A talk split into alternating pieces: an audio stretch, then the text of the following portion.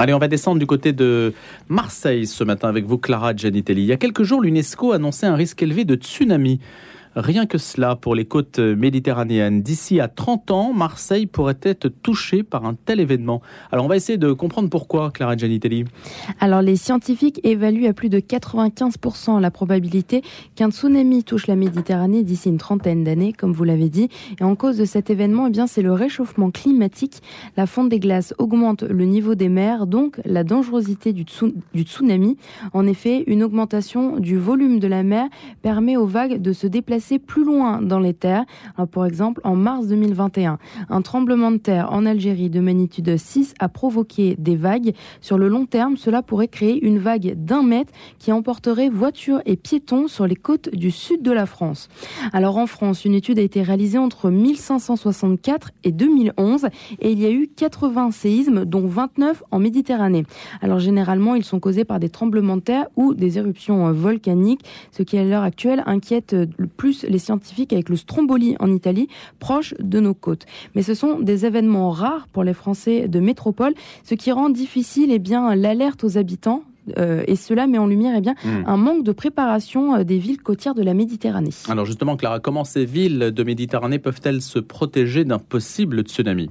Eh bien, il faut pouvoir anticiper les tsunamis. Et pour cela, des travaux ont été réalisés pour établir 12 centres d'alerte au tsunami couvrant la majeure partie euh, de des océans, y compris la Méditerranée. Cinq sont placés en Grèce, en Turquie, en Italie, en France et au Portugal. Et l'UNESCO a décidé eh bien, d'étendre son programme nommé Tsunami Ready à toutes les zones à risque dans le monde d'ici à 2030. Alors le programme établit 12 indicateurs à respecter par les villes concernées avec l'aide des experts de l'UNESCO et notamment dresser un plan d'identification de la menace et de sensibilisation. Mais il est également essentiel aussi de préparer les populations. Car en France et particulièrement dans le sud des pays, eh bien, les habitants ne s'attendent pas à un événement comme je disais. Et c'est pour cela que la préfecture de Marseille a mis en place en novembre dernier un exercice grandeur nature dans plusieurs villes avec la mise en place, par exemple, de plans d'évacuation avec des alertes par haut-parleur ainsi que des messages envoyés via l'application WhatsApp. Merci Clara Gianitali. Tsunami possible, probable quand même. C'est une échelle à 30 ans, mais enfin, il faut s'y préparer sur les côtes méditerranéennes, dont Marseille et la Côte d'Azur eux aussi ont été submergés. C'est une page de l'histoire militaire française que l'on va ouvrir ce matin qui est assez peu connue en réalité parce que si on connaît évidemment la défaite de Dien Bien Phu en mai 1954, on connaît beaucoup moins le revers militaire de Cao Bang en 1950 sur lequel a écrit Yvan Cadeau, docteur en histoire, officier, enseignant, rédacteur en chef de la revue historique des armées et qui euh, donc s'est penché sur cette défaite militaire du corps expéditionnaire français en Indochine. Il est avec nous ce matin. Bonjour Yvan Cadeau. Bonjour monsieur. Alors on sait que Mao a pris le pouvoir en Chine en 1949, donc le Viet Minh va recevoir un appui chinois très important parce que Cao Bang se situe dans le nord du Tonkin, à une trentaine de kilomètres de la frontière chinoise. Tout à fait, mais écoutez, à partir du moment où la Chine communiste prend le pouvoir, eh bien le Viet Minh, donc l'adversaire des Français à l'époque, va bénéficier d'un sanctuaire où il va pouvoir équiper, instruire et armer ses troupes en toute sécurité. Et donc ça veut dire que pour les Français, ils vont être vulnérables? Eh bien, c'est-à-dire que le rapport de force qui était depuis 1945-46 plutôt favorable aux Français va progressivement s'inverser. C'est-à-dire que les dizaines de milliers de combattants du Viet Minh qui étaient jusque-là plutôt mal instruits, mal équipés, eh bien, vont pouvoir s'armer sur le modèle un peu occidental, si vous voulez. Un équilibre va s'opérer. Et dans euh, la zone très particulière que vous venez de citer, la zone frontière du Nord-Est, avec euh, un milieu physique, comme on dit, très difficile, eh bien, le rapport de force va venir là franchement défavorable pour les Français. Kaobang, en fait, c'est l'histoire d'une évacuation sur la route coloniale 4, en fait, hein, c'est ça? Oui, depuis le début de la guerre d'Indochine, que l'on situe, alors, on la borne au mois de décembre 46, mais en fait, on peut la faire remonter à l'automne 45 quand les Français reviennent en Indochine. Eh bien, euh, avec le déclenchement de la guerre, on va essayer de euh, réinstaurer la souveraineté française le long de cette euh, route coloniale 4 qui borde la frontière de Chine, et on va mettre des postes. Et les postes sont ravitaillés par des convois. Évidemment, ces petits postes, et ces convois de taille plus ou moins modeste vont devenir des objectifs faciles euh, pour l'adversaire. Et Kaobang est la place la plus importante, mais à, à, la date qui nous occupe ce matin, au mois de décembre, au mois de pardon octobre 1950, Kaobang ne joue plus aucun rôle, elle n'empêche absolument pas le trafic et les déplacements des troupes du Viet Minh. Le retentissement, Yvan Cadeau, dans l'opinion française, pourquoi sera-t-il beaucoup plus important avec Dien Bien Phu Il me semble que la France a perdu moins d'hommes à Dien Bien Phu et que c'est moins important en fait euh, d'un point de vue stratégique que ne l'a été Kaobang. Déjà, c'est-à-dire que Dien Bien Phu est une bataille médiatique, médiatisée en France, mais à l'international. Euh, le public va se passionner et va suivre quasiment jour après jour eh bien, le rétrécissement de la garnison française euh, de Dien Bien Phu. Hmm. Or, à Kaobang, tout se fait euh, dans le secret, c'est-à-dire qu'au moment de l'évacuation, normalement, personne n'est au courant et bien que les troupes françaises évacuent Kaobang. Donc déjà, effectivement, il y a cet aspect confidentiel. Secret, confidentiel, exactement. Et puis, ça va beaucoup plus vite, Kaobang beaucoup plus vite, c'est relatif, mais en tout cas, en l'espace d'une dizaine de jours, tout le dispositif français euh, disparaît et les Français n'ont pas le temps de se passionner lorsqu'ils ont euh, connaissance trop tard euh, pour cette bataille. Les Américains qui prendront la suite de la France tireront-ils les leçons d'une évacuation comme celle de Kaobang non, alors les choses sont, sont différentes. Effectivement, on a, on a toujours cette tendance à vouloir comparer. Euh, mais si vous voulez, des épisodes comme, comme Kaobang sont difficilement transposables euh, dans la guerre américaine du Vietnam. Un dernier point, euh, Yvan Cadeau. Aujourd'hui, la mémoire des 5000 personnes qui ont été tuées, blessées ou les prisonniers, puisque je crois qu'il y a eu 2000 prisonniers à peu près Environ, oui, tout à fait. Alors cette mémoire, elle est toujours vive au sein de l'armée française, puisque certaines unités sont héritière euh, des euh, unités qui ont combattu à, à, Kaobang. Elle est vive aussi parmi les associations d'anciens combattants, mais c'est vrai que ces anciens combattants eh bien, aimeraient davantage sortir de, l'anonymat et un petit peu euh, bénéficier des reconnaissances eh qu'ont pu avoir les anciens combattants de Dien Bien Phu. Merci beaucoup d'avoir été avec nous ce matin dans Un jour une histoire, Yvan Cadeau autour de la mémoire, de l'histoire de cette défaite euh, qui a été décisive, cette victoire du Viet Minh décisive sur l'armée française en Indochine, Kaobang, paru aux éditions Perrin. La question du jour. Y a-t-il une sortie de crise possible dans la guerre en Ukraine? Vous savez que régulièrement, on essaie de faire le point avec nos chroniqueurs, des experts, et puis le sommet de l'OTAN, le sommet du G7 aussi nous donne l'occasion de réfléchir à cette perspective.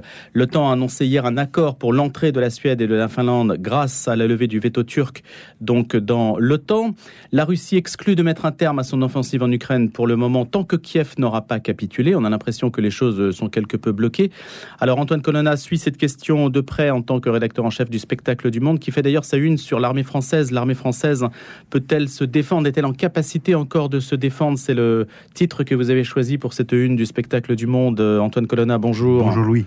Alors c'est vrai qu'on n'est pas engagé normalement dans ce conflit ukrainien, si ce n'est par les canons César euh, que l'on a envoyés. On s'en est fait prendre deux d'ailleurs par la Russie. Alors oui, effectivement, on dit qu'on a pris deux. Je n'ai pas les, j'ai pas les preuves. Vous confirmez? Non, je confirme rien parce que j'ai rien vu. Donc euh, c'est une chose, c'est une guerre où il y a beaucoup évidemment de d'informations, d'intoxication, etc.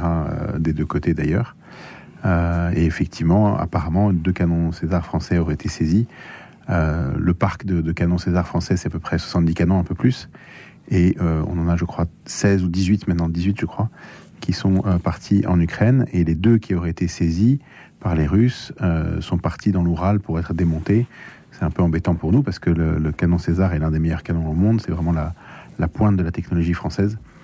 Et voilà, ce qui ne devait pas, enfin, ce qui était prévisible malheureusement euh, est arrivé. Vous qui suivez les, choses de près pour Spectacle du Monde et puis Valeur Actuelle, bien sûr, la, le conflit est en, passe de, céder, d'entrer dans une nouvelle phase ou pas? Est-ce que les Russes sont en passe de conquérir l'ensemble du territoire ukrainien? Alors, l'ensemble du territoire ukrainien, ça ne correspond pas au but de l'armée russe. Euh, il y, a, y, des, y a des buts à plusieurs étages, si vous voulez. Euh, le premier objectif de l'armée russe et, de, et du Kremlin, c'était de prendre complètement le Donbass, qui était contrôlé à 80% à peu près par, euh, par les milices pro-russes, les, les, milices des républiques euh, autoproclamées. Euh, et Poutine avait, avait dit assez clairement d'ailleurs, bon, on reprend le Donbass, on a des garanties sur la Crimée et on, et on s'arrête là. Et puis le temps a passé, euh, après euh, une offensive qui a, été, qui a été un petit peu chaotique, les Russes ont réussi finalement à, reprendre le dessus stratégique. Et aujourd'hui, ils sont en train de percer la ligne de défense ukrainienne euh, qui, qui, s'est construite depuis 2014, en fait, qui est de tranchées, de bunkers, Une sorte de ligne Maginot, en fait, entre le Donbass et le reste du pays. Exactement, Siegfried Maginot. Et, et, là, ils sont en train de, de, casser ça. Et une fois qu'ils auront cassé ça, à la fois sur le plan euh, stratégique, ils vont, ils vont rentrer dans une grande plaine. C'est-à-dire que le Donbass est un petit peu montagneux, c'est pas facile d'avancer dans, dans le Donbass. Et là, vous sortez du Donbass et vous arrivez sur la grande plaine ukrainienne. Et là, en fait, vous allez avoir une accélération euh, tactique qui est, qui est, considérable. Et en plus, on est en été, pardon, euh, ce qui fait que dans l'hiver, vous avez les fameux, il y a beaucoup de boue, etc. C'est très difficile de progresser. Là, bah, évidemment, il n'y a plus d'obstacles. Mais vous estimez, Antoine Colonna, que malgré l'appui euh, technique, logistique, militaire de l'Occident, de l'OTAN, le conflit est plié ou pas pour les Russes? Rien n'est plié, bien sûr. il ne faut pas faire les. Enfin, on n'en sait rien finalement, mais, mais hmm. le rapport de force a vraiment changé. Ce que nous, ce que nous emmenons en Ukraine euh, c'est considérable en termes de, prix. Euh, on, tape dans les stocks des, armées existantes, donc euh, c'est pas facile non plus pour les armées occidentales. la réalité, c'est que ces armes n'arrivent pas forcément au front, que beaucoup, les missiles Javelin, etc., ben, sont assez vite capturés par les Russes. On, le voit régulièrement, il y a des dépôts de munitions entiers de l'OTAN qui sont pulvérisés. voilà. Donc sur le terrain, ça joue euh, à terme en, faveur de Vladimir Poutine pour l'instant. Xavier de Bonaventure est également euh, avec nous. On parle de, la situation. Alors c'est vrai sur le terrain avec euh, Antoine Colonna, mais également la situation stratégique globalement. Hein, comment on peut appréhender ce conflit, sachant que au cœur du sommet de l'OTAN tout à l'heure à Madrid, avec plus de 40 chefs d'État et de gouvernement, ils vont discuter de l'avenir de l'alliance avec la Suède et la Finlande qui vont rejoindre euh, l'alliance euh, atlantique. Xavier de Monaventure, est-ce qu'il y a euh, l'espoir, c'est la question qu'on se pose ce matin, d'une sortie de crise ou est-ce que ça va figer justement les, fronts dans la mesure où on ne suppose pas qu'aujourd'hui Vladimir Poutine s'attaque à une puissance liée à l'OTAN? Je lis pas dans le mar de café. Est-ce qu'il y a l'espoir d'une sortie de crise? Non, j'en suis pas convaincu. J'en suis pas convaincu. C'est pas, ça, ça va d'ailleurs pas dans le sens de la tonalité adoptée, puisque la tonalité adoptée, c'est plutôt celle de dire qu'on va aller vers un durcissement des, des sanctions. Il faut pas se leurrer, un durcissement des sanctions, ça veut dire aussi un durcissement des, des sanctions pour nous, puisque les dommages collatéraux, on les, on les subit complètement. Donc je pense pas que ce sommet, ce sommet est visiblement considéré comme extrêmement stratégique, mais je crois pas que ce soit ce sommet qui dessine les, les contours d'une sortie de crise. Donc ça veut dire qu'aujourd'hui, on attend en fait de voir comment le terrain va sanctionner euh, ce dossier, en quelque sorte, cette guerre. Je ne sais pas si on attend de voir comment le, terrain va sanctionner cette guerre. Je pense plutôt que le, Parce fait quand la, même la guerre par procuration. La réalité de cette, voilà, nous on fait la guerre par procuration, mais la réalité de cette guerre, on ne la maîtrise pas. Elle se joue euh, entre l'Ukraine et la Russie. En réalité, euh, nous on arme l'Ukraine très bien, mais mais notre, notre implication, ça demeure une implication d'ordre symbolique, une, notre condamnation vis-à-vis de la Russie, elle est d'ordre moral, mais pour autant, euh, on n'a absolument pas la maîtrise de ce, de ce conflit. Et je crois que voulez, vouloir essayer de faire croire qu'on en a la maîtrise, à mon avis, est, est, au fond un peu un leurre. À quoi servent, Antoine Colonna, ces réunions G7, OTAN, tout ça, si finalement sur le terrain notre engagement est relativement minimal, euh, en termes humains évidemment? Bah, évidemment, ce sont des réunions forcées. Euh, nos gouvernements ne peuvent pas rester les bras croisés et attendre que, ça passe. Donc, ils sont obligés de se réunir. Tout ils se réunissent, euh, qui est la crise en Ukraine ou pas. Donc là, c'est l'agenda qui, force ces, discussions. Euh, L'Occident n'est pas tout à fait uni. Il y a, une espèce d'axe, euh, on pourrait dire Paris, Berlin, Rome, où on essaye, face à l'inflation, qui est due aux, aux, sanctions, en fait, de trouver une solution assez rapide il y a une ligne britannique qui est très différente, et en particulier celle de Boris Johnson. Boris Johnson a aussi un agenda intérieur qu'il qui a envie de dissimuler un petit peu. voilà, c'est pas très glorieux pour lui, donc il essaye de, de trouver euh, euh, une échappatoire avec euh, avec le dossier ukrainien. Et il a dit au début du, du G7 à, à, Emmanuel Macron, il est absolument pas question de négocier maintenant. mais ça veut dire quoi en réalité? Ça veut dire que si on ne négocie pas maintenant, on aura de plus en plus de, de morts et ça, c'est un petit peu. Enfin, c'est la seule chose en fait importante. C'est la, seule chose terrible, c'est qu'il y a des gens qui meurent. Et bon, c'est une évidence ce que je dis, mais mais est-ce que ça veut dire que si le conflit continue, alors deux options, soit il s'enlise, soit on y trouve un terme à, au moment de l'été, si jamais la, la, Russie avance en Ukraine et que les choses sont sanctionnées de cette manière, est-ce que ça veut dire qu'on peut imaginer une reconstruction des relations, un retour à des relations normales et pour les Français, euh, une, une, baisse de l'inflation alors, les relations normales, ça va être très compliqué de rétablir euh, des relations normales avec la Russie. Ça va prendre beaucoup de temps. Et ça va prendre beaucoup de temps pour l'Occident. Euh, je dis ça parce qu'en même temps qu'il y avait le G7, il y avait aussi le, sommet des BRICS, le 14e sommet des BRICS, avec donc Brésil, euh, les pays émergents. Inde, Chine et Afrique du Sud. C'est 777 milliards d'habitants. Donc, on ne peut pas considérer que la Russie aujourd'hui est isolée. Millions d'habitants. Oui, pardon. Évidemment, c'est vrai que la planète est peuplée, mais quand même. je, vais trop vite en besogne. Donc voilà, la Russie n'est pas isolée aujourd'hui. Elle, elle retrouve des marchés. Et c'est nous qui sommes quelque part les dindons de la farce parce qu'on est en train de se déconnecter euh, de, du reste de l'économie internationale. On perçoit les conséquences, euh, Xavier de Bonaventure, d'un enlisement. On peut déjà les anticiper sur la rentrée Non, je ne sais pas, sincèrement, je ne sais pas si on peut vraiment anticiper euh, enfin, je me méfie en fait de cette logique qui consiste à essayer d'anticiper ce qui se passe parce que jusqu'à présent, tout ce qu'on a anticipé, on s'est planté. Non, mais on peut se dire que si ça dure, par exemple, le, prix du carburant va continuer à ah, euh, rester sur, le, sur le plan national, oui, complètement. Sur le plan national, sur le plan national, on peut anticiper, à mon avis, des, des lendemains de crise très difficiles. Parce qu'on nous prépare quand même à, sur le à travers la sobriété, sur le prix du gaz, sur le. Alors on, nous prépare à la hein. pénurie. On nous prépare à la pénurie. il n'y en a pas aujourd'hui. On a une inflation sans pénurie. C'est une inflation purement spéculative. C'est-à-dire C'est-à-dire que les marchés s'emballent en disant bah, il n'y a plus rien, alors qu'il y a tout qui est disponible, il y a absolument tout. C'est-à-dire que la crise en Ukraine n'a rien changé. Bah dans les rayons quand même de supermarchés. ça n'a rien changé. Ça n'a rien changé. Et l'huile de colza Eh ben, allez en Espagne, il y en a plein. Euh, allez même au Donbass, il y en a plein.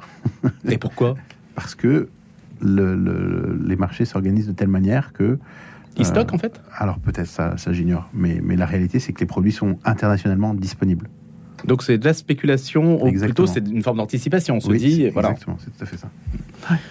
Vous avez de bonne Je, souscris complètement. Effectivement, il y a, c'est clairement une forme de spéculation. Ouais.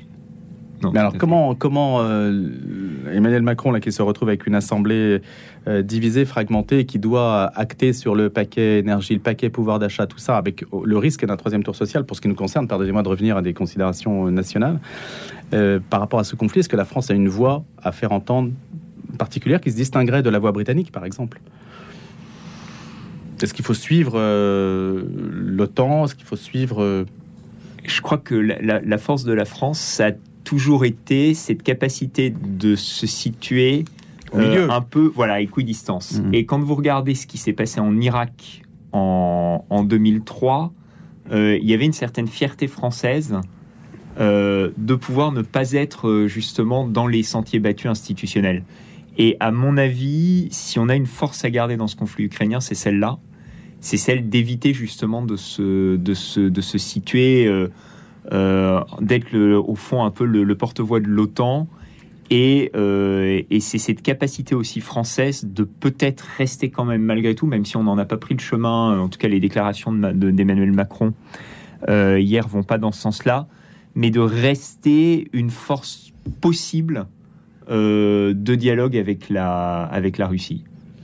Merci beaucoup à tous les deux. Antoine Colonna, rédacteur en chef des pages internationales de valeurs actuelles et de spectacles du monde, qui fait sa une ce matin, ce mois-ci, avec une question la France peut-elle encore se défendre? Et puis Xavier de Bonaventure, maître de conférence à Paris 2. Merci à tous les deux et à bientôt dans la question du jour.